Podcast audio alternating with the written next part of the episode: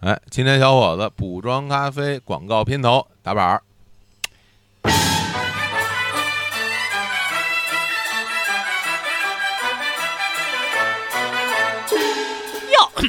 哟，这小伙子又在这儿打广告呢，哎，是啊，大爷，这这赞助商让我打的。不是为了多打广告多露脸？哎呦，瞧您这话说的，您看我用得着吗？我这么大一名人，那你这什么广告啊？这您都不知道。这日坛公园出品的补妆咖啡呀、这个补妆咖啡，我这山根正好要补补，你这能行吗？我瞅瞅啊，哎，绝对能行。大爷，您看您这肤色，就这咖啡一个色儿。嗯，哟，那真是不错，我这就买点试试去。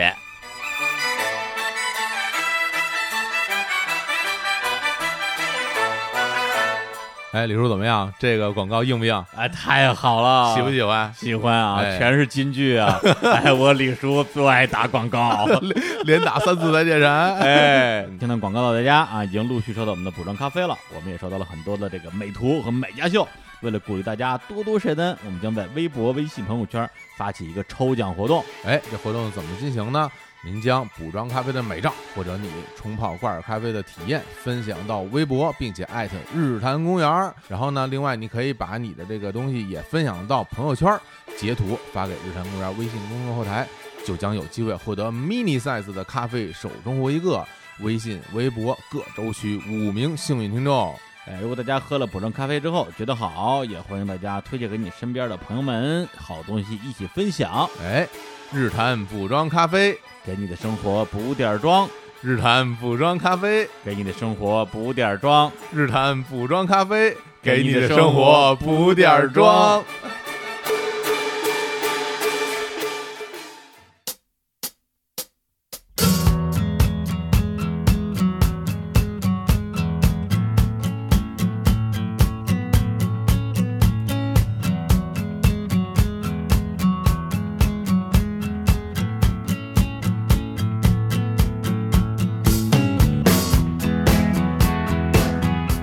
Hello，大家好，这里是日坛公园，我是李叔。我是小伙子，我是史蒂芬，哎，这个史蒂芬老师啊，终于又回归了。是哎，自从这个加盟我们这个日坛当主播之后啊，出镜率明显降低，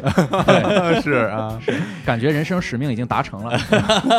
始乱终弃，渣男。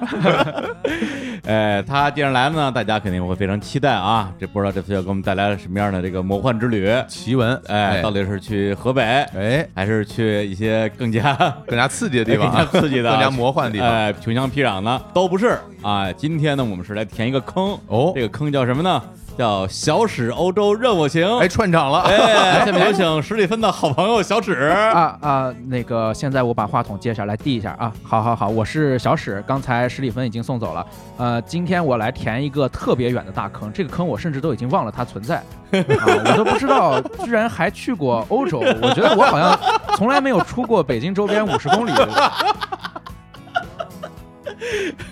这的确是一个特别远的大坑。 嗯刚才我又查了一下聊天记录，嗯就是你还记得吧？小史欧洲任我行的第一期，嗯是我们在 V Rock 录的第一期节目。，对，啊，哎，是我们这个开光的节目。这印象很深，知道哪天录的吗？哎不知道嗯哎，哎呦一年多了吧，二零一八年五月二十号，哇天啊， 哎哎，今天是今天是五月月二十三号二十，三号，是二零一九年是吧？，对，就一年过去了。一年过去了啊，这个系列才录了两期，所以我一年过去了，从一个研究欧洲旅行的人变成了一个研究魔幻旅行的 人，就是降级了。对，这一年的确的确发生了很多事儿。真的对，就是一年前啊，二零一八年五月二十号，他第一次录的时候，他就是小史，对他，只是小史，他没有其他身份。啊后来才做的大史记，才变成了啊史蒂芬。对，现在呢，哎，绕了一圈回来啊，时隔一年，小史从史蒂芬又变回小史，是吧？王菲从王靖雯又变 回王王菲。哎这老梗啊，哎，就这个这今天喜迎小史归来。 对啊、也有很多人说说你们那个坑还填不填了？哎是啊我们还我们心里还是有这些坑在的。 当然也有很多人还是不知道小史跟史蒂芬是 是什么关系，喊填坑那些可能都是我自己的马甲 号，我自己都忘了有这个坑，我就不信我还有铁粉追过来。哎不，铁粉都在催更河北，对啊就没有人没有催更那个欧洲的。嗯，可想而知，大家粉丝质量是什么情况、啊而始 攻击了，这是。哎，所以呢，帮大家回忆一下啊，嗯在这个二零一八年啊，我们录两期这个《小史欧洲任务行》嗯第一期聊的是英法意，对，哎，三个国家，哦，还有这么回事儿 啊？给你给你补课啊，了，路过了 啊，路过了，好好好路过第二期啊，比较重头聊德国啊，一个国家聊了一期，好，啊 好，回答是好，啊无无从考 据，无从考据你，你先认下来。既然说路过了，认下来总是好事意，思就是说 也可以，也可以，也可渣以。男。哎，那今天啊，我们这个啊，这个烟云十六国啊，哎欧洲大旅行，嗯我们继续往下走。接着走，我哎就，这这这，咱们这大旅行这，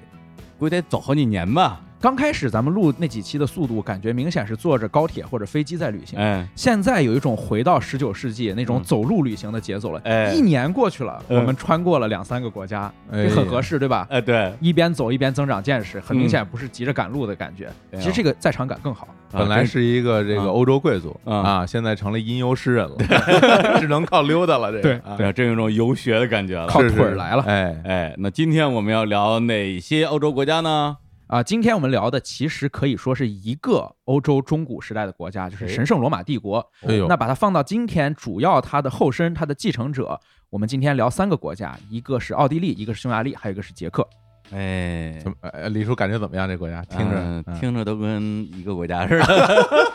李叔想是捷克斯洛伐克 嘛，是吧？一李个叔国家偷。偷看我说。神圣罗马帝国不是在意大利吗？为为什么跑那边去？神圣罗马帝国在意大利啊？胡说，不是罗马哎， 你高估了我的水平，哦，连这个都不知道。李叔想你，高估了我的水平。我记得那个罗马不神圣啊， 呃，对呀、那罗马不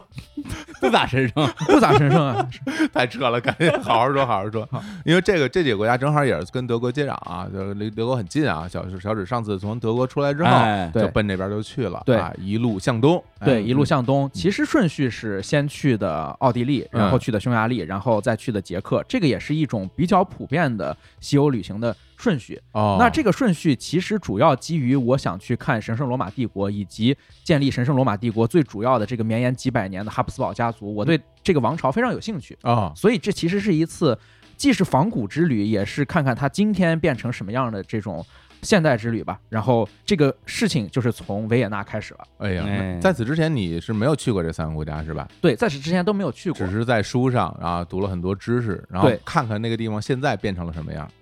呃，因为对这几个国家，其实我们在中文世界一般的读者可能对它会存在非常符号化的想象，比如嗯说我们提起奥地利，马上会想到什么？马上会想到维也纳。哎，提起维也纳，马上想到音乐； 嗯，提起维也纳的音乐，想到金色大厅里的蓝色多瑙河哎，那这肯定个啊就跟难忘今宵一样的，就跟维也纳的难忘今宵一样，对对对对对，是就会马上有这样的想法。那像李叔这样的文艺青年，他哎可能提到捷克会想到卡夫卡，哎哎，米兰昆德拉，哎然后鼹鼠的故 事，啊，他们都是捷克的呀。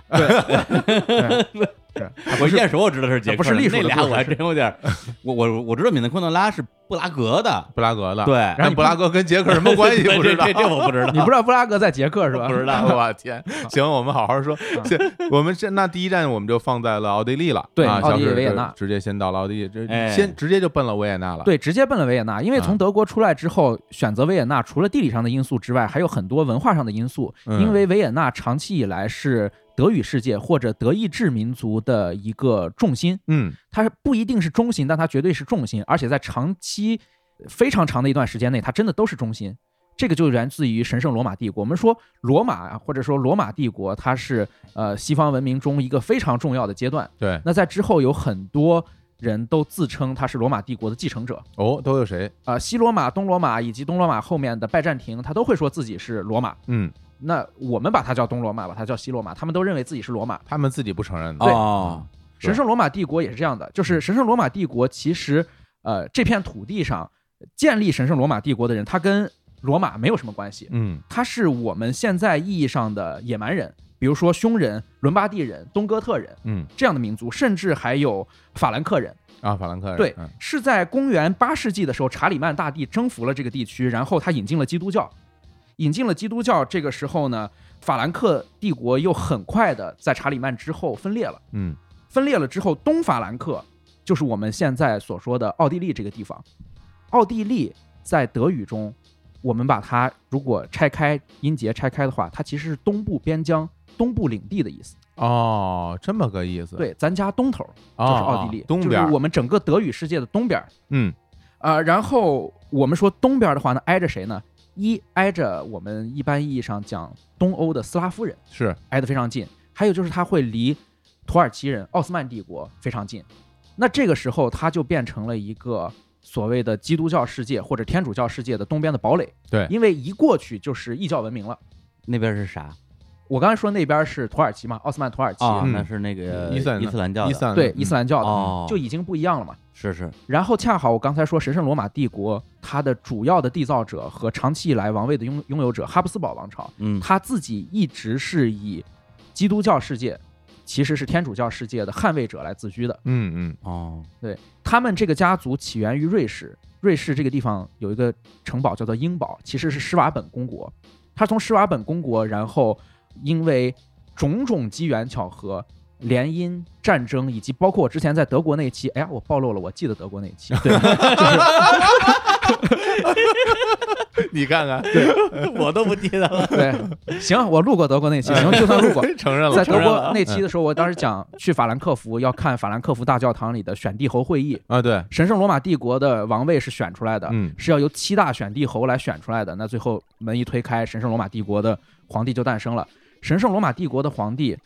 到哈布斯堡家族的时候，是一个叫做鲁道夫一世的人继位了。嗯鲁道夫一世继位，一直到一八零六年，拿破仑一世就是我们所知道的那个法国的那个纵横捭阖的拿破就是仑，那个拿破 仑，强行把神圣罗马帝国拆解。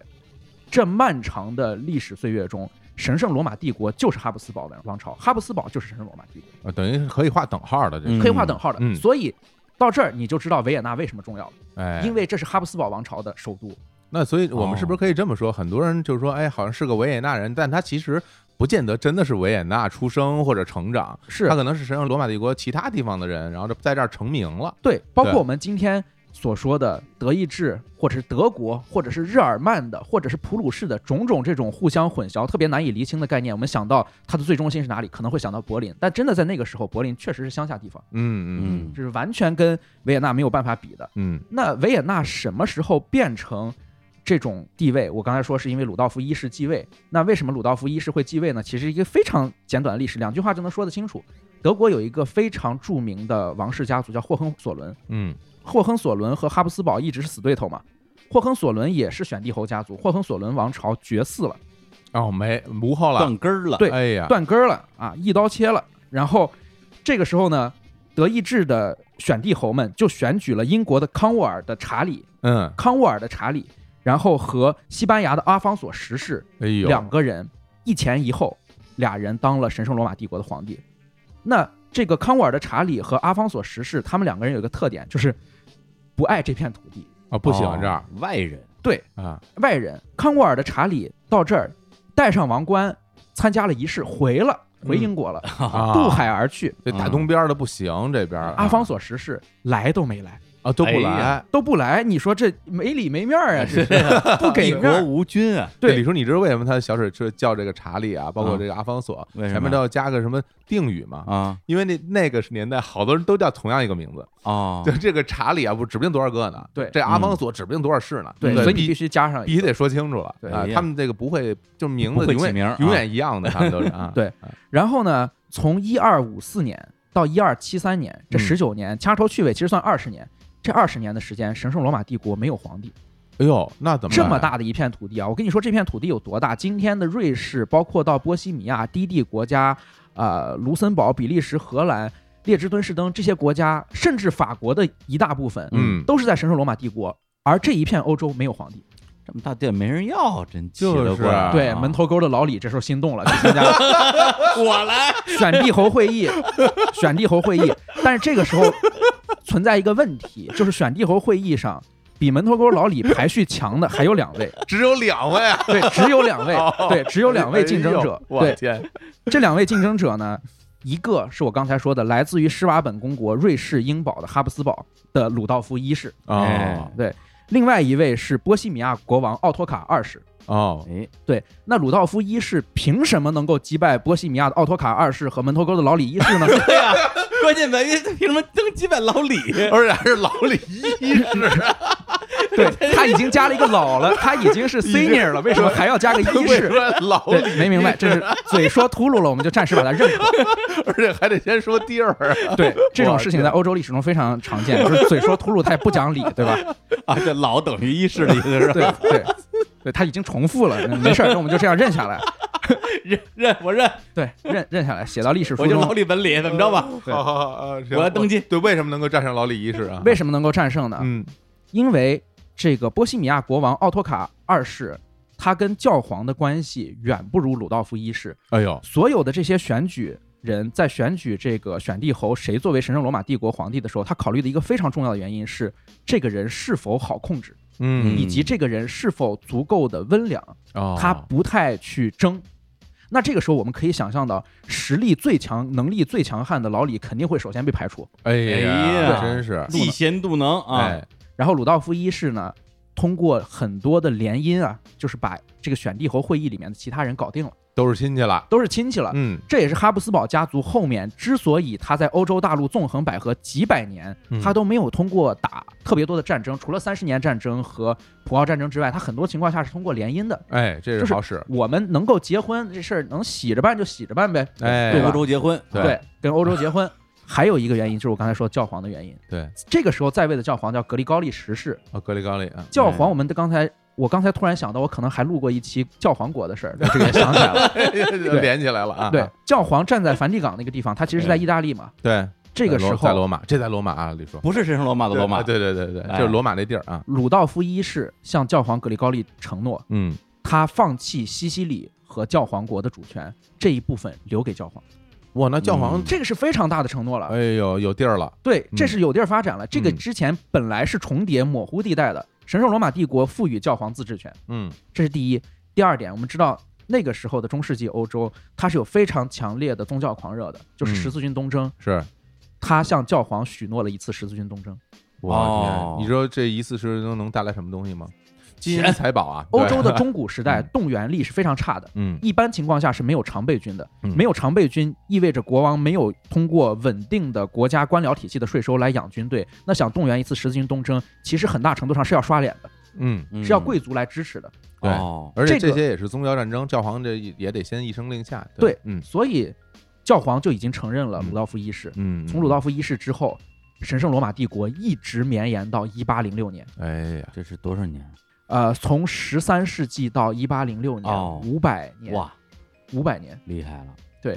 而一八零六年被拿破仑强行解散之后，我们如果再把它算上奥地利帝国和奥地利帝国之后的奥匈帝国，嗯奥匈帝国一战之后才瓦解，那你又给它能续进去一百年。哎呀，奥匈帝国这我知道，这我知道，这知道了啊，对这小学课本学过。哎，哎小学课本有学过这个什么啊一声一声枪响，什么啊斐迪南大公倒下来嗯了，了所以神圣罗马帝国就像一个罩子一样，这个罩子罩住了德国历史，罩住了奥地利的历史，罩住了这个波西米亚就是捷克的历史，嗯，罩住了匈牙利的。罩住了一部分瑞士的、法国的，一直所找到了一八几一年，对它可以说是整个欧洲大陆上，甚至会跟英国有关系。像我刚才说的啊康对沃尔的查理，对那就是说我离开英国进行大旅行当中，你基本上绕不开它。你嗯可以用神圣罗马帝国和哈布斯堡作为一根主线，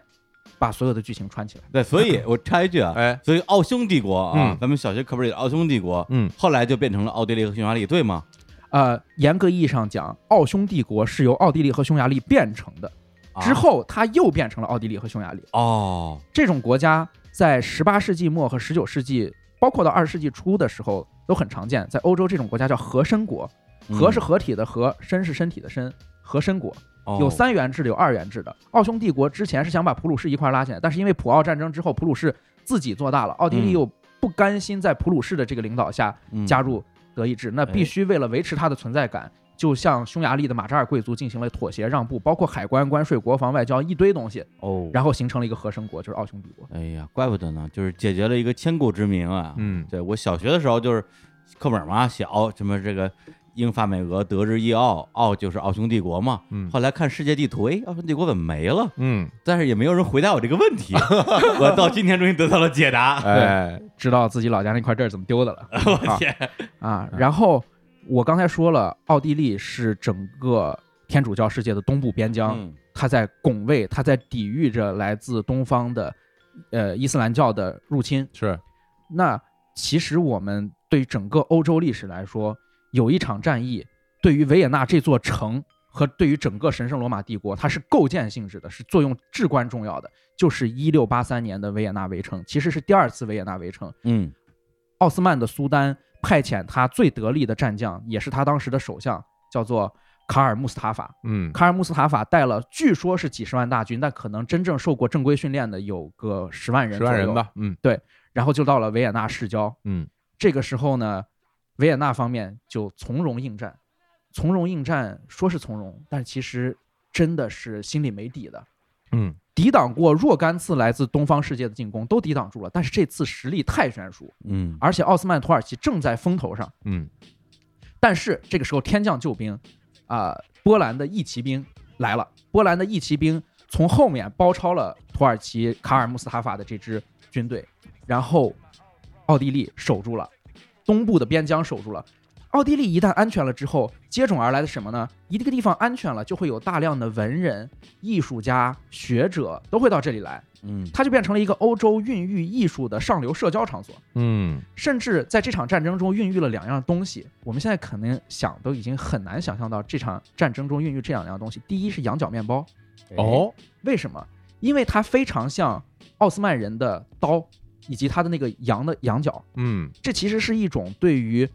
已经战胜的、已经被他们击败的对手的一种戏谑或者是炫耀战利品，嗯所以才有羊角面包这种东西。哦这样的啊对啊就跟以前那个荒蛮时代拿这个敌将的人头嗯当酒壶一样，哦对，这个就不拿人头了，我我做一个羊角形状的面包啊，啊我来羞辱你，原来如此，啊对，第二种东西更难想到了，咖啡。咖啡啊咖啡是因为一六八三年的这次维也纳围城战役，维也纳方面去打扫战场的时候，在奥斯曼土耳其的帐篷里面，嗯在营帐里面发现了这种咖啡豆，哎然后才主动去推广种植。后面我们所说的十九世纪啊，奥地利包括奥匈帝国都是有一种茶馆、咖啡馆的清谈文化，就像嗯现在我们的 SNS 网络一样。咖啡是从伊斯兰世界来的，嗯哦，这两样东西，你可以说改变了西方人的胃，这就是维也纳的至关重要的地方。它一场战争竟然能给西方世界带来两样现在完全离不开的东西。而且还为这个啊中文世界啊嗯，为我们的日常听众带来一款产品，叫做补补妆妆咖啡啡， 哦，对这对对， 非常非常改变历史的一件事情。其实现在想连起来了，啊因为一位伟大的君主落选神圣罗马帝国的 皇帝，门头沟的老李一世对，导致一场战争险些打输。然后这场战争竟然能够命垂一线的情况下力挽狂澜，最终卖的产品是这位伟大君主创造的。 那其实我们我们最终要感谢是谁？是要感谢波 兰人，是吧？要没有波兰人是吧？这对呀就输了哎 啊！对，又没有波兰人，大家就喝不到我们的补妆咖啡了。真是，嗯然后维也纳这不就已经站在世界东西方的十字路口上吗？它对今天其实也是十字路口，欧洲的中心嘛。 嗯在二战之后，其实是由四个国家对它进行分割占领嗯了，法国、英国、苏联和美国对它分割占领，然后它就是在欧洲的十字路口上。正如19世纪纵横欧洲的奥地利首相梅特涅所说，只要打开维也纳的大门，嗯东边就是亚洲，啊，就是这这样的一个情况。然后我去维也纳的时候就想，那如果是在旧世界的话，我现在已经是在基督教世界的最边陲了。是的，那基督教世界最边陲，我们一般想象啊，两军对垒的时候，在最前线的城堡应该是最坚固、最不可攻 破的，嗯。嗯，而且那时候那个最先进的筹码就是那种带尖儿的那种啊，甚至会向敌方，嗯无论是一种理论、宗教还是军事上的敌对势力，要炫耀自己这一方面的成果。嗯，对吧？所以我当时就想，去维也纳一定要先看维也纳的教堂。哎，哎，终于到了终你于这个行程部分 了，对终于到，其实前面讲的也很短嘛，对吧？啊，主要是夸这这还短夸啊，夸李叔嘛老。李都出来了，还短呢。对，那等于说你现在这个啊，终于本人到了维也纳，要亲眼去看一看啊，刚才你讲过的历史里边的一些这个名胜古迹是对，啊，历史发生之地。呃，第一个就是教堂嘛。嗯，教堂的话，维也纳最重要的、唯一的那个教堂就是嗯斯蒂芬大教堂。嗯，是是什什么么大里教 十里芬斯大教蒂堂 芬大教啊啊堂啊不是十里分大教堂，啊对啊斯蒂芬大教堂，我们也不是所有的人都要攀亲戚，对吧？ 有自知之明啊，不像没有自知之明的人。呃，来斯蒂芬大教堂是天主教维也纳教区的总堂，哦就是我们在西方世界旅行的时候，尤其是在拉丁世界，我们见到一般最好的那个教堂，或者说我们把它叫大教堂的，很多都是教区的主教座堂。哦这样的，斯蒂芬大教堂也不例外，它是维也纳的主教座堂，维也纳教区的总堂。斯蒂芬大教堂有一个特点，就是它虽然跟很多大教堂一样是哥特式的建筑，但是它在这个哥特式的建筑上面覆盖了一层青黄两色的屋顶，这个屋顶是琉璃屋顶，哦，屋顶拼出了图案，图案是两只鹰，哦双头鹰哈，对，两啊只鹰冲着两个方向，然后有奥地利的这个红白两色的文章，嗯，嗯然后有哈布斯堡家族的徽章。哦这个比较特殊，一般的教堂就都是那种黑不拉几的哈，对，嗯，这个是非常世俗且非常煊赫宗主的势力的，而不是宗教势力。哦对对对，这个就非常特殊了。嗯，在这个教堂，你可以看到人比神大，或者国王比神大，这怎么解释？就是一个教堂上面最主要的地方都留给了哈布斯堡王室。除了有这两个巨型的文章之外，这个到时候我们可以把图片给大嗯家推送，让大家看一看，这个真的是非常的耀眼和罕见。其次，在这个教堂内部有七十二颗心脏，嗯啊，那么多心脏，对哈布斯堡王朝的全是心心脏，人的心脏，人的心脏真的心脏，人的心脏埋在那儿的，的，埋在那儿的。哦，它是哈布埋斯堡家它族是的埋在那种什么地方？哈布斯堡家族的心脏其实就在那个里面，有各种各样的石龛，就放在哦，里面石。龛，然后这里面还有更绝的，嗯就是他放了一尊像，是欧根亲王。嗯，欧根亲王其实就是率领这个哈布斯堡的奥地利军队去迎击土耳其奥斯曼的这个功臣。嗯，欧根亲王埋葬在这儿，欧根亲王埋葬的那个灵柩地方刻了一行字，这行字是我们今天非常熟悉的元音字母 A E I O U。A E I O U，我们一般情况下把它理解那就是五个元音字母，是啊，但这这个是腓特烈三世的名言。嗯腓特烈三世的名言 A E I O U 分别是一个词汇，它可以连成一句话，嗯，叫“奥地利终将统治的世界哇，这么牛啊！”。今天刚才火总一上来就说，奥地利我们可能现在去的比较少，今天感觉存在感不是很强的一个中欧小国嗯，，它有过这样的时刻。A E I O U，它真的在欧洲中古史上太重要天了。呐，因为之前说奥地利就知道维也纳嗯音乐之城，是就别的真的是啥印象都没有。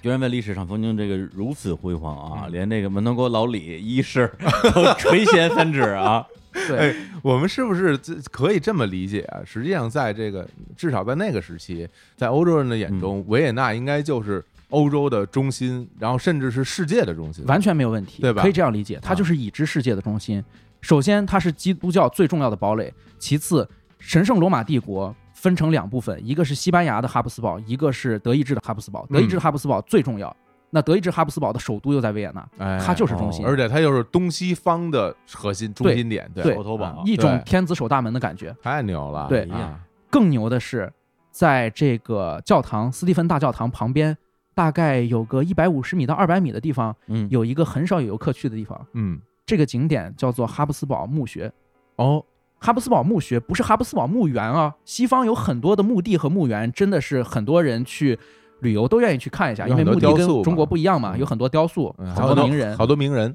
对嗯，但它是一个墓穴，嗯它离斯蒂芬大教堂非常近，走路就可以到，嗯，基本上没有人去看，门口有一个售票的大姐，然后你就下地下，啊，还这里面还全是哈布斯堡家族的历代国王和哈布斯堡家族的成员，嗯都葬在那个对地方我们所熟悉的鲁道夫一世、玛利亚特雷西亚女王，然后弗朗茨。嗯，这些全都在这个里面，他们的这个棺椁是真的在里边，是吧棺椁真的在里面，哦，并且直到上一任哈布斯堡家族的族长，还他不是末代哈布斯堡，末代哈布斯堡现在还活着，是卡尔哈布斯堡，呃，上一代就是冯奥托哈布斯堡也已经葬在那儿了，他和他的夫人。就是正经的一个祖坟对正经的祖坟，最后一个落土的是二零一三年，哇，哦，第一个落土的是公元就是一打头的，知道吧？嗯一二几几年，一三几几年，嗯嗯，然后这个里面的所有的棺椁都已经超出了我对于繁复和豪华的认知极限，哦，它过于豪华了。就是它上面，比如说要雕死神，象征着骷髅，它就会把一个全虚全影的骷髅雕在它的四个角，嗯，就会有这种雕刻。这些图片我们今后也可以给读者看一下，我觉得嗯这个是特别值得一看的。但是，但是由于哈布斯堡家族的这种虔诚和奥地利的这种天主教属性，所有的下葬仪式当时是这样的，他们有仆人扛着这种极其繁复、隆重，甚至那一个棺椁比一辆轿车还要大的棺材，嗯走到墓园的时候，他们会敲三下门，嗯然后里面哈布斯堡家族的守门人会说来者是谁，这边会像龙母一样回答什么我是什么什么坦格里安什么什么这这些，嗯他是怎么回答呢？我是德意志人、波西米亚人的国王，神圣罗马帝国的皇帝哈布斯堡家族的谁谁谁，嗯，然后里面的人说我不认识这个人，哎然后他会再敲三下门，里面的人问来者是谁，他说。我是哈布斯堡家族的谁谁谁谁，我来自瑞士的英堡，我是什么什么皇帝，我是谁谁谁的姻亲，我是什么什么选帝侯。里面的人会说我不认识这个人，哦再敲三下门，嗯里面的人问来者何人，外面回答一个罪人，然后门就开了。哎喂喂，这是怎么？这个这哎有点仪式感意思有哎点因为无论你多么豪华，生前多么煊赫，死后多么豪华，嗯你都是天主教的一名仆人，你是在侍奉天主教。这是在哈布斯堡家族看来是这样的。哦，我们所有的一切都是在侍奉天主教，所以他下葬的时候就是一个罪人。啊，你前面那些态度都没有用了对你前面那些态度，没有人认识，神不认识这些，啊，然后他就下葬了。到现在也还是这样，现在我不知道，啊古时候是这样的古。时候是这样的，对，古时候是这啊样，啊啊一个罪人，嗯因为现在肯定不是，现在那个是人人人家是有售票员儿的， 不是哈布斯堡家族的守门 人。现在你敲门儿，人家 说礼拜一啊，礼拜一、礼拜二开门儿，礼拜二十明天早上十点钟，感觉大妈还是挺不客气的。来者何人？呃何谓十里分？ 学生学生证看一下，学生证，我不认识你，对， 我不知道你是谁。对对，买买那联票了吗？买那联票了吗？ 哎呦，太有意思了。呃，不过史蒂芬说这两个字儿，我觉得真的是挺好的，因为大家可能出去旅游的时候，不见得会注意到这些细节。对，就比如你看到一个教堂上它有这些双头鹰，你可能也就是说，哦，是吧？不太一样啊。嗯对就不知道它从何而来，代表什么意思。对包括你现现在说这个景点儿，很可能很多人都不会去。嗯是那我觉得大家去维也纳玩的时候，可以专门注意一下这这些细节，对还挺有趣的。啊一定要上斯蒂芬大教堂，爬到塔楼上去看那个双头鹰的浮雕，然后一定要下到墓穴里面去看哈布斯堡家族的墓地。哎呀，太好了，别人不说，我得去，那可不嗯我要去去那墓穴，我哦，要去敲门去。这是吗？哎，来者何人？ 嗯，啊门头沟老李一世，你还哎我又活着回来了，好几百年了，我来收复失 地。里面的人说不认识，来者何人？再敲一下门，一个罪人，然后人开 门了。 太牛了，太牛哎了！呀，哎，不过一般的大家去这个维也纳玩儿，嗯可能首选的都得是什么什么美泉宫啊，对，什么维也纳金色大厅啊，哎有一名儿一提谁都维也纳金色大厅开过演唱会，哎对，哎哎是吧谁花多少钱开演唱会？啊对对对，对，是吧？别把实话说出来啊！哎，这这几个地方你去没去？不能免俗啊，也得去，对不对？还是得去。有联票是吧来都来了，有联联票刚让撵出来，你这后面几个窗没盖呢，联票对吧？啊这几个地儿感受怎么样？这几个地儿呢，我先一个一个说啊。哎我把金色大厅留后面，金色大厅肯定是我们游客最期待的地儿，嗯我把它放后面。嗯一开始美泉宫美泉宫，有这样一种说法啊，西方世界说每一个国家都有一个自己的凡尔赛宫。哦，就是这凡尔赛宫修起来之后，世界各个国家的君主啊、大公啊、女王开始纷纷效仿，心向往之啊。嗯，美泉宫也不例外，你可以把它理解成奥地利的凡尔赛宫。哦，其实很多国家都有这样的啊。然后不不仅是美泉宫，它刚开始修建的时候确实是巴洛克风格的，嗯，但是我们知道，在十八世纪初或者十七世纪末，欧洲兴起了一股审美的逆流或者泥石流，嗯，这种风格叫洛可可。有哥哥，洛可可是非常繁复重型装饰的对，这个我非常熟悉。我这感觉就是这个给这些建筑物上加了很多蕾丝啊，哎，这个 这个就是法国土味嘛，嗯，哎法国土味啊，对对，在中国河北省也非常常见。就一百年之后，河北省那东西就是中国洛可 可呀，对， 就是 啊 就没毛病。你现在洛可可已经进入西方正典了，有什么可说的，是吧？嗯？啊，当时改成这个洛可可风格啊，就是什么原因呢？就是美泉宫一开始，它当然也是一个呃哈布斯堡家族的族长，他的国王来发现的。嗯他发现这块地方之后，他一口泉，他说啊，美泉，嗯就是这哎呀可好啊美泉哦喊了这样一句，这个是哈布斯堡家族的叫马蒂亚斯国王。马蒂亚斯国王在这建了美泉宫之后呢，他后继者有一位女大公，女大公啊，她不是哈布斯堡王室的国王，她是女大公，她后来也当了女皇，但当时是女大公，叫玛利亚特雷西亚。嗯，在这里把它建成了洛可可风格，并且号召所有哈布斯堡家族王室的成员一起来哦设计。你们想给他这儿修一个蜡像就修个蜡像，你们这儿想修鬼屋修鬼屋，我天，然后他修建了这个一千六百多间房间的，就彻底改造了，脱胎换骨改造了。嗯哎，你想，他家里面所有的事儿都管，他管这么宽，他可是皇帝的老婆，那皇帝管什么呢？嗯皇帝管修花园儿。哦，她的老公是一个非常弱势的弗朗茨国王，非常弱势，嗯，那正事我也管不了，那修皇宫我也管不了，我修花园吧。哎，嗯于是他在美泉宫的门前修了一个花园，并且养了很多奇珍异兽。嗯，他建立了人类第一个现代动物园哇——哦美泉宫动物园。所以记住了，去美泉宫看两个东西：一，美泉宫媳妇儿修的；嗯，美泉宫动物园老公修的。哎呦，哎，听着介绍真的很像河北的那些，是有好多动物，然后是乱七八糟什么都有， 河北 style 出来了，对里边各种蛇哎呀，是吧？叫什么你大猫什么的，大猫，而且真的很 像啊，就是。呃，玛利亚·特雷西亚女王在号召她的子女们一起动工来修建这个洛可可的美泉宫的时候，嗯，她老公弗朗茨一世国王修的这个动物园儿，嗯，引进了特别多你们现在想起来，真是只有现代动物园才会有的东西，比如说，比如说嗯，大熊猫啊，大熊猫从中国搞过去的，对，我通过天啊漫长的上路搞过去的，太牛了，就是能活的，在那个年代美活着泉宫动物园送送到那儿去，是有大熊猫的。哇哇天美泉宫动物园还有极地馆，哦，极地馆我们现在想极地海底世界呀，对它它需要需要这个冰冻就是冷藏技术吧？它长期以来都是欧洲最好的动物园。今天去欧洲，我是一个动物园爱好者嘛，重型动物园爱好者 哦哎，呦，这我们知道，真是就是保定动物 园，对我真是从斯堪的纳维亚的动物园一直到这个华北平原动物园，就是整个都看过来 的，就是这动物园真的特别值得一去哎啊，就是一定要去。那美泉宫里面还陈列了什么东西嗯呢？美泉宫里面还陈列了大量的与茜茜公主有关的一些记忆，哦哎比呀如说茜茜公主生活过的房间，茜茜公主和弗朗茨约瑟夫一世怎么在这儿谈恋爱的，嗯怎么相识，然后他们俩婚后怎么恩爱的生活，后面怎么又不恩爱了。哎？这些事儿都可以在美泉宫看到。它是一个非常有主线的一个 tour。所以茜茜公主她是就是在这儿生活的是吗？茜茜公主生活的地儿啊，主要有两个地儿，哎一个是美泉宫，还有一个是霍夫堡宫。哦霍夫堡宫和美泉宫都有。然后在美泉宫这个 tour 里面呢，你可以看到茜茜公主她对于自己的身材、样貌、言语、谈吐的管理是非常的严苛的。比如说，她会在自己房间里面放健身器、嗯，哦，那时候就吊开始环和单双杠。对啊对，这个你想特特别著名，这个特别著名，你想象一下啊，一个欧洲的宫殿里啊面有吊环和单双杠，上面都是那种吊顶啊，啊，洛可可风格的， 嗯，对，然后在里边就是这个啊，练各啊种体练体操，我对相信蔡依林家里应该也有这种东西，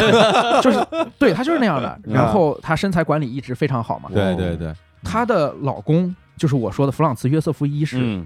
对自己要求更严。哎呦你，知道她这个宫殿里面啊这么豪华，对吧？上千间房，欧洲最好的宫殿，又有动物园，又有大熊猫。嗯，她每天的生活那那个小床啊，就是一个干板床、行军床，哦，呃，可能有个一米二或者一米三宽。这个我们现在可能双人床都是一米五、一米八往 king 上， size 嘛，对 king size，对，就是他是真正的 king，对， king 他 size 其真实的是是是一米三的，他有是这个真正的 king。定这什么什么总统套房，什是么 king size 可小心点儿啊，然后他自己住的是个火车硬卧，这个嗯这个水 平啊，。真是， 啊火车硬 卧，每天早上五点出头起床办公，嗯，你想想，就是我天你，太你勤们勉了，嗯对呀、啊你就是录节目没节目播了，我也不能五点钟找人录节目啊，对吧？ 是，就是非常的勤勉。这两口子都对自己的自我规约非常的严苛。哎哦嗯这个时候你就可以去看到哈布斯堡家族，他其实出的昏聩的君主不太多，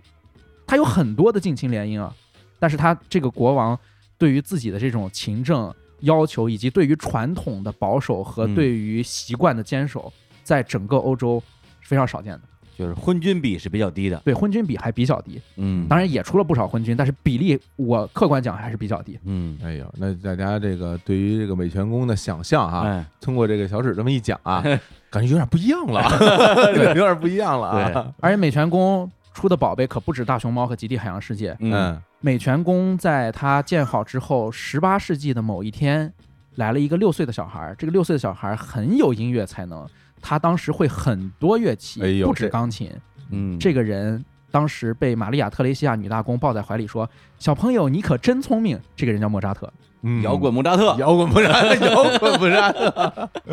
哎，莫扎特是在这里受到了赏识，从这儿开始一举成名的。嗯你是六岁一举成名，就是在皇宫，在世界的核心位置，就是在这儿，对，就就是在这在儿，这里，就是对在这儿。大家就会觉得哎，莫扎特是不是一个这个维也纳人啊？嗯但可他好像不是出生在这边哈。，对，他是哈布斯堡家族的神圣罗马帝国的啊神圣罗马帝人啊国人啊但是他们这些音乐家，就我刚才其实没有提到，就是他们其实都是在各地，有的在一个地方出生，在另外一个地方发展，在另外一个地方成名。嗯，他们都是在德语区，包括布拉格也是德语区的重镇，啊，都是在这儿发展。所以就难忘今宵，这是德语世界的哎，德语世界共同的难忘今宵。就是哎啊，哎，我插一句，西西公主，你最后一次看小五老师，啊嗯你，知道是哪年的事儿吗？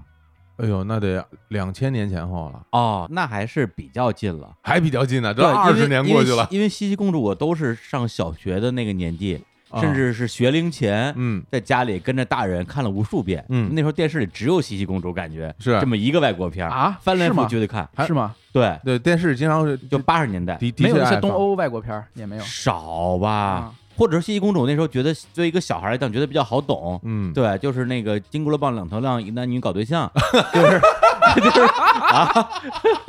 你就这还选 帝侯？就你这 个，啊啊，就这素质老李一世，你这个昏君比例肯定很高，是不能选你，我告诉是你，不 能选你没。有就觉得这搞对象这这这好看，这非常这剧情已经全忘了，嗯因为对我来讲都是三十年前的事儿了。 嗯，啊对，但是依然留着特别美好的印象，啊就觉得西西公主特别好看。特别美，啊哎啊演员特别好看，嗯对，本人也非常美，嗯，而最后是被暗杀的，就非常可惜。哎嗯是，一个传奇啊，对嗯对。然后刚才其实李叔问了，那西西公主生活的地方是哪儿呢？我刚才说，一个是美泉宫，还有一个是霍夫堡宫。这在哪儿啊？霍夫堡宫也是在维也纳市内，哦，它的位置可能比美泉宫更要中心一些，因为美泉宫的作用是夏宫，而霍夫堡宫的作用是皇宫，哦，这是颐和园和紫禁城的关系。一个是工作地方，一个是睡觉地方，对，啊哦，是这么个意思。所以，以你在霍夫堡宫，它更像一个政府机构。嗯嗯嗯，那弗朗茨·约瑟夫他就会更加勤政，哎呦，那嗯小床上得有一米一，估计就是， 他啊有的时候 还对还还会在两个宫殿之间通勤嗯啊，这个，个这些你如果去那儿玩的话都会有讲解嗯。但你到霍夫堡宫最重要的是看什么呢？看霍夫堡宫里面的各种展馆。嗯霍夫，堡宫里面现在收拾出来了二十多个展馆，嗯，这二十多个展馆都是有不同的主题的，都是宫廷的器具和宫廷的生活。我天，宫廷生活本来就已经是极度奢华的，神圣罗马帝国长期作为欧洲最有钱的王室之一，他的生活就更加奢华。而这二十多个馆中，最奢华的一个馆叫做银器馆，金银的银。银器，为什么不？不是金器，而是银器呢？啊嗯因为他把所有的餐具、所有的餐桌礼仪相关的一切东西都放在了这个银器馆里面。嗯，你就可以看到吃一顿西餐里面的某一道菜该用哪些餐具，以及它有多少种替代方案。嗯哇，特别的复杂，极嗯为的庞杂。那时候你就会对他们有一种同情心，就是觉得嗯其实选不上自己也挺好的。 对，真来这个，哎呀，这热乎乎的饭端上来，想用想用手不行对啊，啊，手抓饭啊，对，想抓饭不行啊，抓饭得跟小史去乌兹别克吃啊。 又回中亚了，对，哎，咱对吧？咱之前认认 识，不是，咱咱咱咱还是讲点儿美好的事情 吧， 对，讲点美好的哎啊。太惨了，餐具用了就是特麻烦，嗯这是什么左手刀右手叉的，我对记都记不住。嗯，记不住，而且动不动就是九个、十二个，这太麻烦了。哦，不是像我们这样一刀一叉就完事儿，啊你还不左是手啊刀，这已经是很简单的。啊，杯子有好好多种，嗯，讲究，我们讲点儿令人愉悦的，讲点儿不用动脑子的、哎啊，讲点儿跟逻辑没有关系的，那就讲点音乐 吧。嗯哎，哎什么黑幕音乐乱七八糟了的啊啊？好，怎么然着？后金色大厅金色我大厅们知道有很多人花钱买票去看，也有很多人花钱买票去唱。那 我们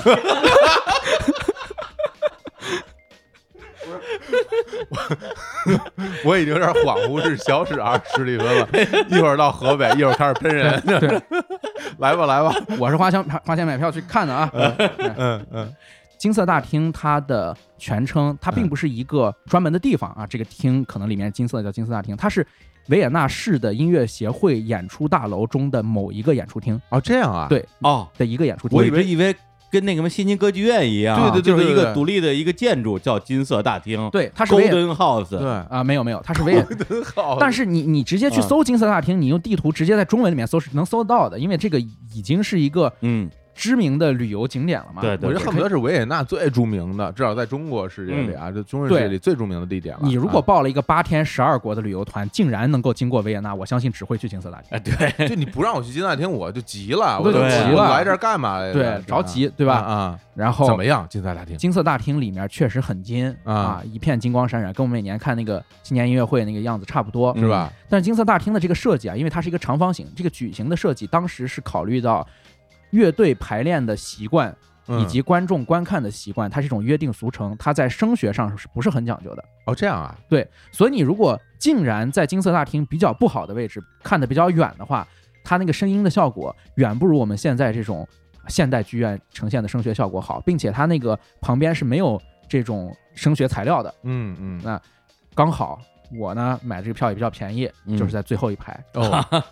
最后一排而且是站票，哦，站着，我记得非常清还楚，卖站票呢，，对。最贵的票当时是二百欧元，哎呦，太贵了，太贵了，太对，贵了而且也没有啊了。嗯，最便宜的票，我买的票八点五欧元，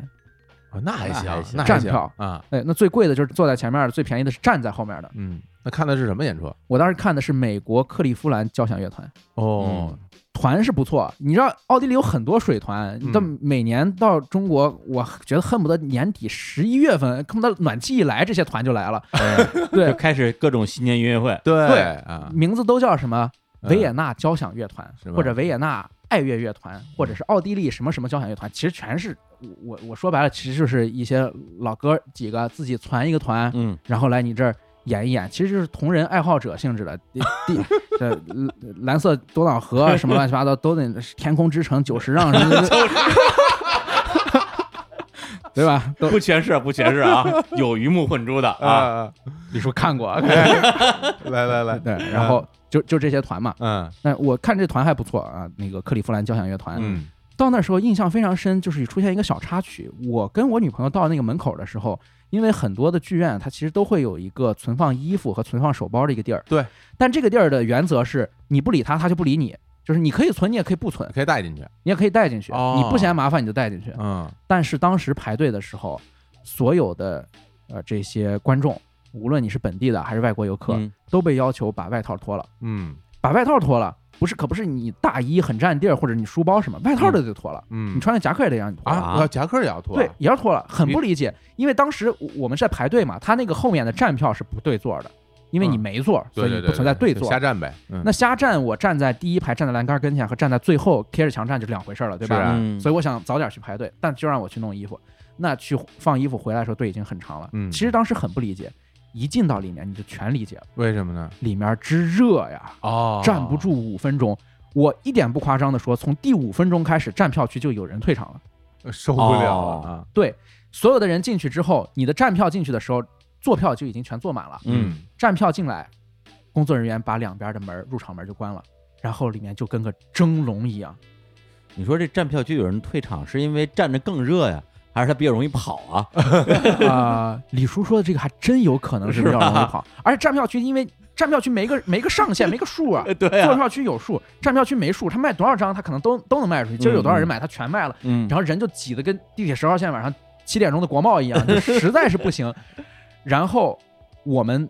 站在那地儿，就已经看到啊，嗯有我前面的人，他不贴着栏杆站了，他蹲下了，他到后面贴墙蹲着了，就只,、哦只听了，哦哦就即便不出去，他也宁愿只听。哦，嗯哎，呦，这感觉像北京西站的景象了已经，呃对哎对对都开始有人蹲了。那那我问一下，它这里面是分层吗？它有两层还是就只有一层？有两层，有上面两有层包厢，对，哦但上面的包厢其实不如池座看得好，当然但是哪儿都比站票强。对啊，关键在于就是说，反正我在北京，北京所有的能叫上剧场的地方，嗯我都去过。之前工作就是这个嘛，对我之前曾经把北京所有的剧场全采访过一遍，哦，对，世纪剧院、北展、什么天桥这等等吧北，音乐厅、北音乐厅啊国家对剧院、啊中山什么的。对，而且我不是光去参观啊，嗯我是在那儿看演出的，嗯，从来没有见过任何地方卖站票的，啊，的就确没没有但是有没有站的人呢？没有站着的呀，谁站着呀而？而且你没有票，你进不去。啊对啊你必须得有他票，都是对号入。座的，啊而且你站着看音乐会这个体验本身，反正我是没法接受。嗯是啊，啊而而且还就是我刚刚说他没没数嗯，比如说你座儿有二百个座儿，站票后面可能就只有五分之一的位置，但他卖五百个人也行啊，你挤挤呗，对吧？那这这这已经不是热的问题了，已经很危险了。啊，是对对对，然后我们在那儿站的时候，前面有一对儿这个台湾的老夫妻，哦哎然后他们就听得非常的懂啊，就知道什么时候该鼓掌，什么时候哎这个声该喊好哎一 声，虽然没喊啊，但心里肯定是哎呀，听相哎声呢，对，就很懂的样子。然后嗯我就挺纳闷儿，我就跟他们聊天，我说。呃，您在这儿这个看音乐会是不是看过挺多场？说我们全世界所有的音乐厅都去，嗯，都买最便宜的票，全都刷了一遍，哦，就特别懂。他在那儿他也能看出好，这就个是啊我看着的人里面，除了这对台湾老夫妻在这津津有味，其他人真的就真是五级六兽，真是不行 了，真的是不行了。所以我推荐大家，如果去维也纳的话，哎金色大厅这个卡可以不打，哦，可以不打，但是就会有观众打来热线电话问了，哎金色大厅不打这个卡，我去音乐之都，我看什么呀？我总得对啊看一场啊！一定要去哪儿呢？去维也纳大剧院。哦，维也纳大剧院离金色大厅有点距离，但是它离霍夫堡宫不太远。嗯嗯，维也纳大剧院是莫扎特最早去演出首演的地儿。你你去维也纳大剧院看一场唐璜之类的，真是要比去金色大厅体验要好的太多了。哦，那个它不是一个这种呃热门的打卡的景点儿，对所以它这个里边的可能这个票啊超售的情况也没那么严重，对，体验会好一些。它也没有超售的情 况，超售我真只见过金色大厅这一回啊， 哎那金色大厅它可不可以就是只参观不看表演啊？可以啊。但啊有一个问题就是，你既然已经报了欧洲八国十天游，然后你回家之后，你怎么跟父老乡亲交代呢？啊，你说我去金色大厅我没看，哦，就说得看看演出对得才行啊看看演出交代啥呀？发个朋友圈就行 了，谁知道你看没看？我就说我看了，对，反正上一期也不太清楚，看不见上面有没有人，哎吧？对呀，然后我们就从这个音乐这块儿出来了。那我觉得，要不然这会儿先放首歌，刚好是我说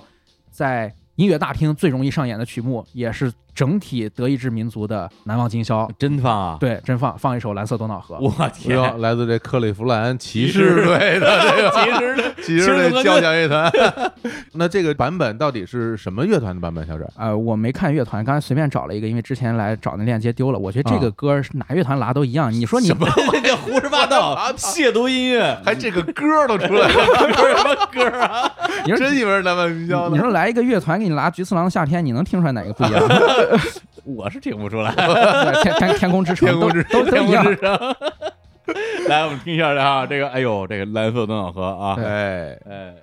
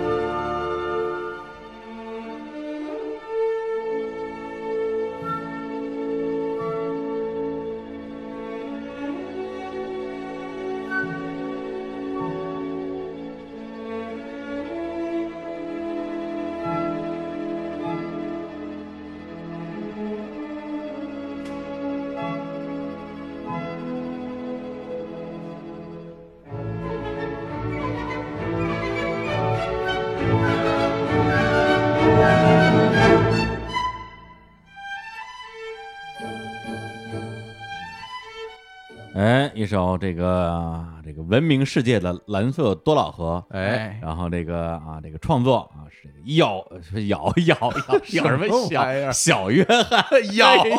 咬约翰是想说小还是想说老，然后就说成了咬他说的是腰腰那个小腰妹儿，那是最小的对对，老妖对，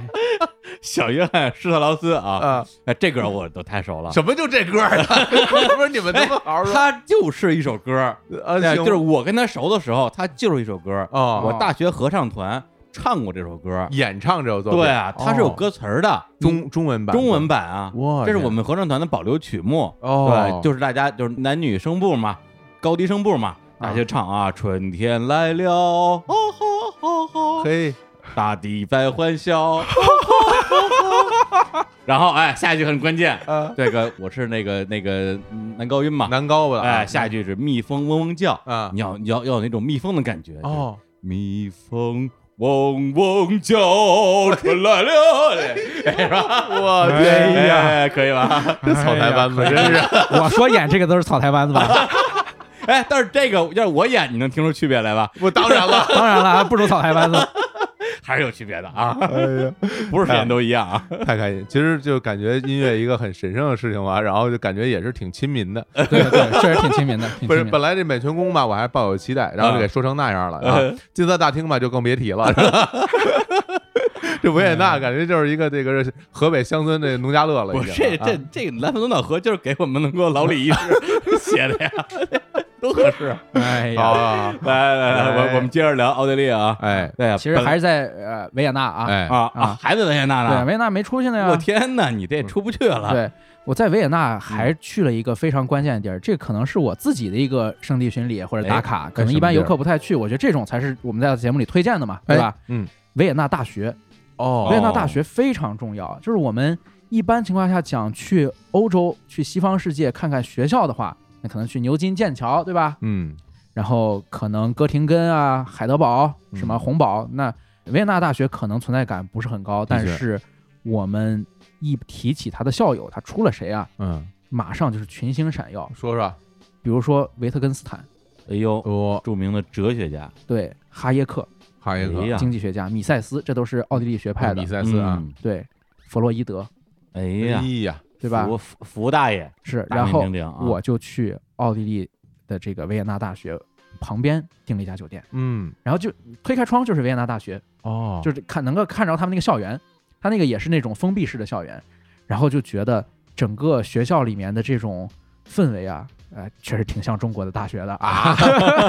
学校不是那种很古老的校园那种样子吗？是很古老的很校园，古老了啊对，它它是这种封闭式的校区，有墙有大铁门这种，嗯还是挺像的，这个学院那个学院的，建建筑物是比较有年代感的，非常古老。哦对，那为什么很有像中国大学？就是一到晚上都没人，大家回宿舍这洗洗涮涮，这个就这种感觉打 CS 吃鸡，啊！打 CS 吃鸡，啊倒倒没有，听听日坛公园在实验室，没准真有，我告诉你，哎真很有可能有。你很有可能今天就是哪个观众，如果是维也纳大学学经济学的、学古典经济学的，我们投稿认识认识，对吧？哎啊，因为现在就可以在我们节目下留言对啊，我们平台里和我们这个微信公众号嗯就叫日坛公园儿。如果您就是在维也纳是吧？不管嗯是在这个金色大厅、啊草台班子的，还是对这个维也纳大学就读的，哎都可以给我们留言。我就在维也纳哎，呀，给啊我留言说，我就是弗洛伊德弟子。啊对 一首歌啊，这是这可是一首歌啊。对，无无论你是在哈布斯堡墓园售票，还是在金色大厅挂衣服，还是在呃奥地利维也纳大学学经济学，都可以给我们留言啊。哎对哎，然后提到这个维也纳大学，为什么要专门提它一笔呢？嗯就是维也纳学派太重要了。啊，这个很重要。对嗯，我们现在一提起什么什么学派，嗯你可能能想起来的，哦，芝加哥学派有这个印象是吧？哥廷根多学金派嗯根啊，有这个印象嗯。奥地利学派可能比他们的声势都更要煊赫一些。啊，奥地利学派它是一个完全继承了呃休谟或者是呃亚当斯密古典主义那一套，它是完全反凯恩斯的，它是主张市场的，主张自由放任的，反对宏观调控的这些东西，我们今天可以说是影响了世界经济的走向，嗯，影响了很多宏观决策。所以这个地方我们有必要去巡礼一下。嗯啊，这大学能进去吗？你进去看了吗？大学能进去，大学啊不光能进去，还不会有人查你学生证儿，让啊你买票什么都可以，没问题。它整个这个大学占的面积非常大，它是一个封闭式的，就是这种呃我们说现代大学的这种校园。嗯进去之后，一个一个学院，一个一个宿舍楼是分开的，你可以甚至找到哈耶克的那个经济学系，哦，是吧？就可以在那儿，对哦，就可以在门口留下你的合影，我觉得这挺好。到了维也纳去这个大学里边儿还不要钱，这没人收门票吧？没人收门对票，吧？哎这还也可以没人挂 衣服，啊不用敲门对不用交外套，对， 可以可以参观参观。对对，我们聊了这么多这个啊文化呀，什么艺术啊，哎也聊聊这个这个大家关心的这个吃喝玩乐的部分，哎对吧？对在这维也纳，是首先你感觉吃的怎么样？你自己 啊，在维也纳吃的不行。不是怎么是不行评价，怎么这么低啊？咱们简单说是不行，不展开咱再细说。啊？为什么不行啊？吃的东西食材是非常好的，嗯就所有这个中欧啊，包括西欧、低地国家，所整个这一片儿食材都是没得说，因为嗯确实是物产丰饶，但它那个烹饪方式啊，确实不太好接受。以维也纳菜为代表的奥地利美食与德国南部非常接近。哦德国南部就是我们知道巴伐利亚、慕尼黑嘛，啊，那共同的特点是爱吃猪肉，啤酒肘子大香啤肠酒肘子大啊 香肠，但对不同的特点是猪肉的做法。嗯维也纳会怎么样做一道猪肉呢，他会把这个猪排裹上面包糠，嗯，裹上鸡蛋，哦裹上面粉，然后下油锅那么一炸，哦，那油听着腻啊，还行双重油腻啊，非常油腻。就是它牛排也这样吃，就是好好的一块肉，这个肉真的不错，最好的一块地儿，你给它炸了，炸在我看来是一种食材不太好，甚至是冷冻食材的做法才会去炸它那。炸完以后它会很干吗？还是呃，也会挺，嫩的，也挺干的，对我觉得也挺干然的。后蘸什么汁儿什么的。是蘸水，蘸水也不太 行。然后呢，神圣罗马帝国时期的存留下来的很多餐饮风格，到今天还保持着。神圣罗马帝国时期的餐饮，很大程度上是受到了波西米亚和匈牙利风格的影响。哦，波西米亚和匈牙利人爱吃什么东西呢？就是典型的一个维也纳的厨房里面会有丸子，丸子啊，对，大丸子，你跟狮子头似的那个大丸子，嗯波西米啊亚狮子头，对，这是波西米亚风格的。还有来自匈牙利的什么呢？叫辣味儿红烧牛肉汤，哎呀，说这太哪重个要辣了？味儿啊？麻辣的辣，麻辣的不是辣腊啊肠辣。不是腊肠啊，但这个丸子和红烧牛肉，这你总感觉这是火车上吃的东西，嗨，火车便嗯当，啊对，，总总感觉是火车上吃的东西。所以这个饮食啊，我是不敢恭维。嗯哎啊，不敢恭维。相比德国，可能直接一个烤猪膝，我觉得差点意思。 哦，嗯那看来还还没有德国好吃。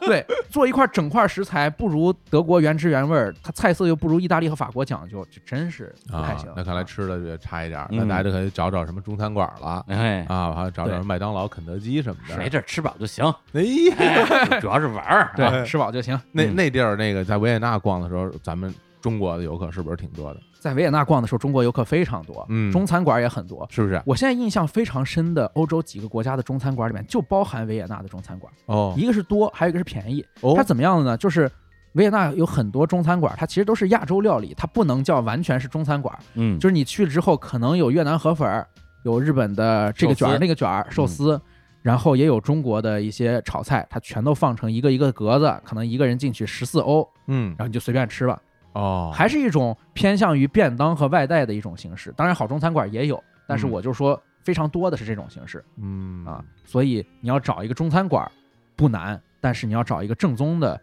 炒菜中餐馆不容易。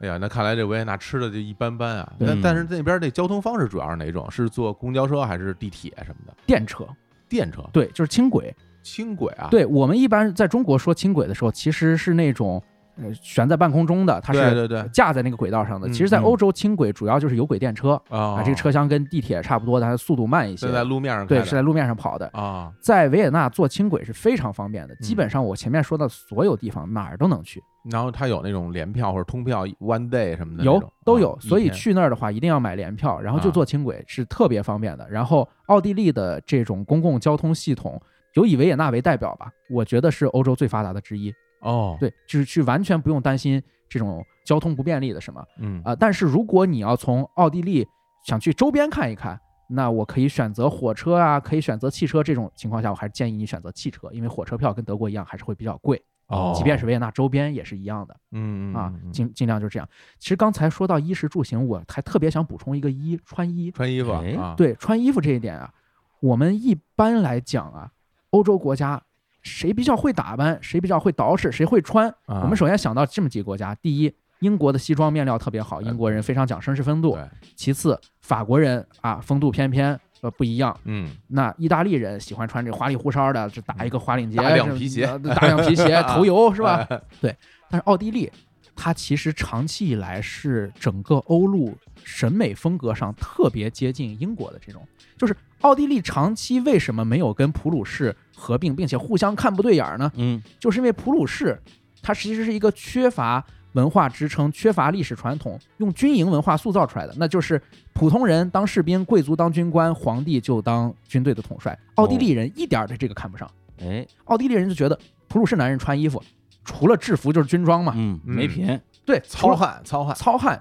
在奥地利人看来，一种比较松散的、比较惬意的、比较文艺气息的这种审美，是奥地利人更推崇的。知识分子气度讲究一种比较雍容和从容的这种风范，那在大街上能看得出来吗，嗯能看得出来啊，即便到今天为止都能看得出来，嗯就是他没有德国人那种事事都。紧绷着，比如说是呃德国，当然今天不一样啊，这嗯东柏林肯定不是那样，但是嗯比如说上了年纪的人，可能扣子都系得很紧，这种，那奥地利人会觉得自己是懂什么叫时尚，什么叫潮流的。嗯，他的这种老欧洲是一种排斥军营文化的老欧洲，哎，的确，这个穿着打扮呢，就是完全可以影响当地人大家整个的一个精神风貌。哎你想想看，当时小史刚从那个英国回来的时候，嗯打扮可漂亮了，哎，对、啊，是吧？？那个小裤子，然后那上衣特合体，我们特在节目里边啊还这个赞美过他，特别好说哎呦，去趟英国回来果然不一样、啊！你看过两年现在什么 现在 什么德行，看跟我没区别了。穿跟石头板儿似 的，现在就完全门头沟 化了，发型也没有了，哎，是吧？啥都没有一了，破 T 恤，对，啥也没有了，没玫办瑰法也不戴了。对现在这个主要的从业地域决定的，就 全是地理位置决定的，是吧？干啥像地理决定啥论嘛，啊对，干啥像啥嘛，对吧？是他要穿成那样的话，到河北就是认认出这让来，人 认出来、打出来不划算的，对吧？这样这样比较安全。哎太逗了！好好好，我们这个是不是依依不舍要离开维也纳了？是吧？对哎下一站我们去哪儿？啊、我们去的地方叫做萨尔茨堡。嗯哎呦，这个地方著名了，对，嗯欧洲尤其是德语区，有很多地名是以什么什么堡结尾的。博格山啊，在对德语里啊，对嗯但是这个堡，就像刚才小伙总说的嗯，它是山，或者它有可能就是城堡，对可能在、呃汉语译名它就是城堡。很多地方是有的，嗯但是很多地方这个城堡已经找不到了，嗯，萨尔茨堡它真就是城堡。还有个城堡，去萨尔茨堡一定要看这个城堡本体。嗯为什么要看这个城堡本体？因为城堡本体和它周围的一些白色的、干净澄澈的这种建筑，孕育了一个非常伟大的电影作品，叫《音乐之声哎呀，哦，这个太好了！这知哎，道我看这片儿的年代其实跟看那些公主差不多，嗯都是在小学前后。音乐之声可是电视里对放过太多太了，太多遍而且了，我每次都看都要看看完看完，哎就特别喜欢。对特别喜欢，就是他们按走最后着去那个哆哆哆哆，他们那个对那个那个山坡哎对是吧？就是萨尔茨堡的》。山坡，对，那就是在萨尔茨堡。哎呀啊，而且萨尔茨堡跟音乐结缘，还真的不止《音乐之声》这一部电影儿。哦萨尔茨堡本身自己有一个古典音乐节，叫萨尔茨堡古典音乐节。哦，在欧洲音乐节里面，主打古典音乐的不多，嗯嗯，很多是可能前卫的电子音乐或者摇滚乐的音乐节。萨尔茨堡是古典音乐节，关键为我没法想象古典音乐怎么搞音乐节，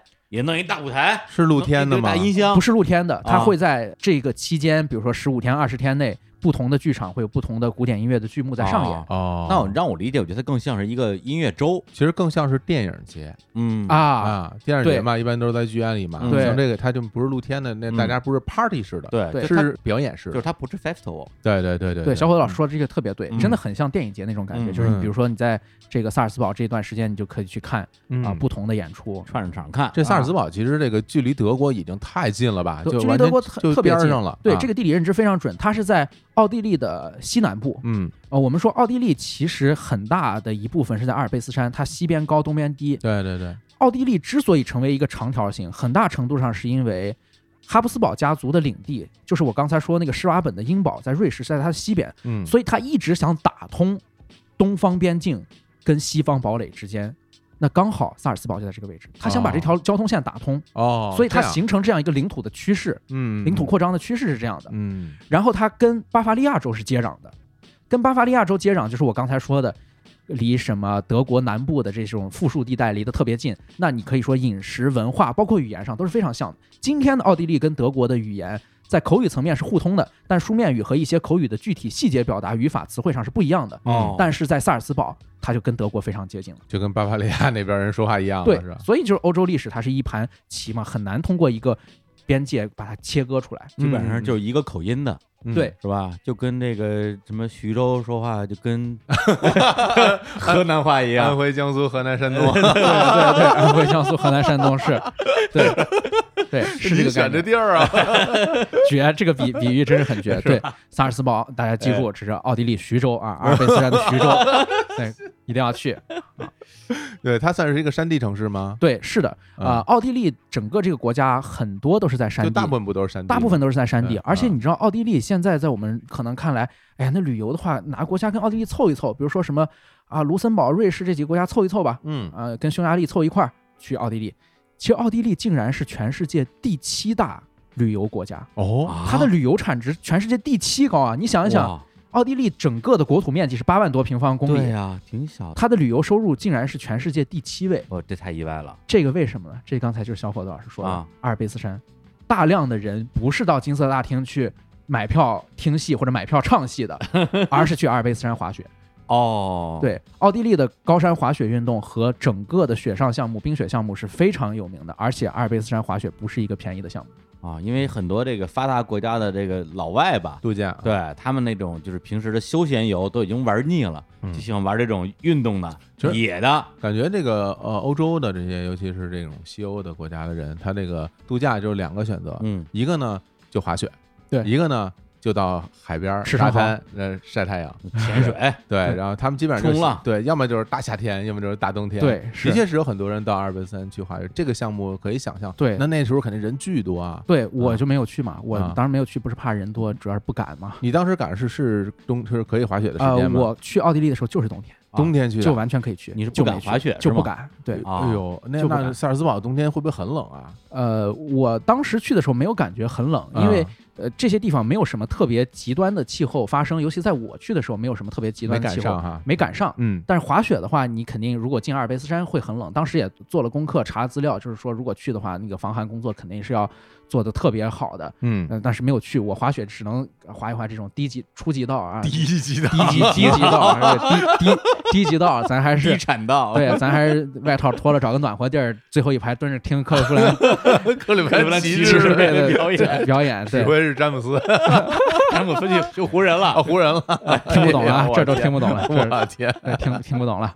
对，哎嗯啊，哎，那你在这个萨尔茨堡的观感啊和在维也纳的观感有什么不一样吗？就是这两个城市之间的人和人之间，包括游客之间有什么区别吗？啊、我在这两个地方的观感啊，嗯甚至有产生了一种倒错，就是在很多国家，嗯，嗯，大家都说首都的人冷漠，哎真的，首都的人冷漠，就巴黎人冷漠，啊，马德里，呃对嗯，对马德里伦敦人嗯冷冷漠，伦敦人冷漠，对，啊北京人，北京人，北京人不冷贫漠，北 京人。北京北京人可北不京冷漠人，你问个路可就麻 烦了。哎呀，不让走。对哎呀，这心里暖暖 的，对对对。哎但是到奥地利就感觉这个维也纳的人很不冷漠，哎，维也纳的人很不冷漠，有反而这个嗯萨尔茨堡的人可能是因为气候的原因，还是地形的原因，他可能是这种在这种小城市或者是一种乡野的环境中生存的时间太久了，嗯或者是呃不太习惯外来的人去打扰他的生活，因为他现在本身也不是一个特别热门的旅游目的地。嗯，嗯但维也纳就不一样，维也纳明显的有一种感觉，来的都是客，你们都是金主爸爸，都是嗯，游客啊，没有问题。而且在维也纳就明显的感觉，萨尔茨堡是一个奥地利城市，但维也纳真的不是。维也纳是一个文化非常多元化、民族特别融合的地方。哎，这我还挺想问问的，因为你看那个，比如你说萨尔茨堡人比较冷漠，我在想他是不是因为他跟德国更近，因为德国人本身也不是那么开朗，热对，也情啊不是那么开朗，然后但这个是人就比巴伐利亚还好，巴伐利亚啊就是慕尼黑的人还是比较热情奔放的，哎，喝个啤酒什么的，啊，坐一块儿聊聊天儿什么的。但总体上是感觉它是一个更德意志。更奥地利，或者是在民族和文化上都更加单纯、少外来融合的这样一个地方。那嗯我其实之前会觉得奥地利人跟德国人没什么不一样，因为也都是日耳曼民族嘛。对，现在区别还是挺大的，哦因为我们知道德国现在有有很多的新的移民过去嘛，尤其是近十几年、近几年有很多新的移民，嗯它已经啊对不一样了。啊，土耳其的一些对，啊啊奥地利更是了，奥地利从这个科索沃战争之后就已经接收了大量的移民，还有一部分移民是二战的时候，嗯呃，希特勒兼并了奥地利之后，有很多的犹太人流离失所了，哦，然后等到奥地利复国之后，他们又大量的回来了，哦这些等于是犹太人的后裔又回来了。嗯所以这些多元的文化和不同族裔的人，主要都是在大城市，像维也纳那大家当地，比如说当地人长得是不是就不太像德国人了？就不太那么纯种的日耳曼了，因为本身它也有很多斯拉夫人，哦包括斯洛文尼亚人和斯洛伐克人，呃，还有什么捷克人也都会在维也纳去生活。嗯，但是我在这个萨尔茨堡就基本上没有见到这样的人，他们都是感觉。就真的像德国的腹地，嗯，就比德国还德国，哦这样啊。是那像维也纳的那个城市里那些人，如果大家这么融合的话，你想这些人其实个儿都应该挺高的，他大家是不是平均身高都都会挺高对的？维也纳人是感觉个儿都挺高的，就是哦啊高头大马的，而且他融合高头大 融融融合进来的人嗯很多，还不是什么呃中东或者是西亚的人，他融合进来的是东欧很多的人，那主要都是白人啊。对是白人，嗯他啊个儿更大。哦，其实想起来啊，就奥地利，其实，在我们中国人的眼中，好像存在感不太高。奥地利等于维也纳，维也对啊纳等于金色大厅，对，大家就想就想到关于音乐的部分啊哎。呀，对对，因为它可能跟其他，比如跟意大利那种辉煌的这嗯种历史、文艺复兴，包括说伦敦是吧，法国对这玩意儿怎么比？但是好像听小史这么一说，这个奥地利这国家极在端重要，在欧洲好像是一个非常非常了不起的极端重要嗯欧洲人他们对于建造的历史怎么来看的呢？我先说一个特别现实的，嗯联合国最重要的三个驻地，嗯一个日内瓦，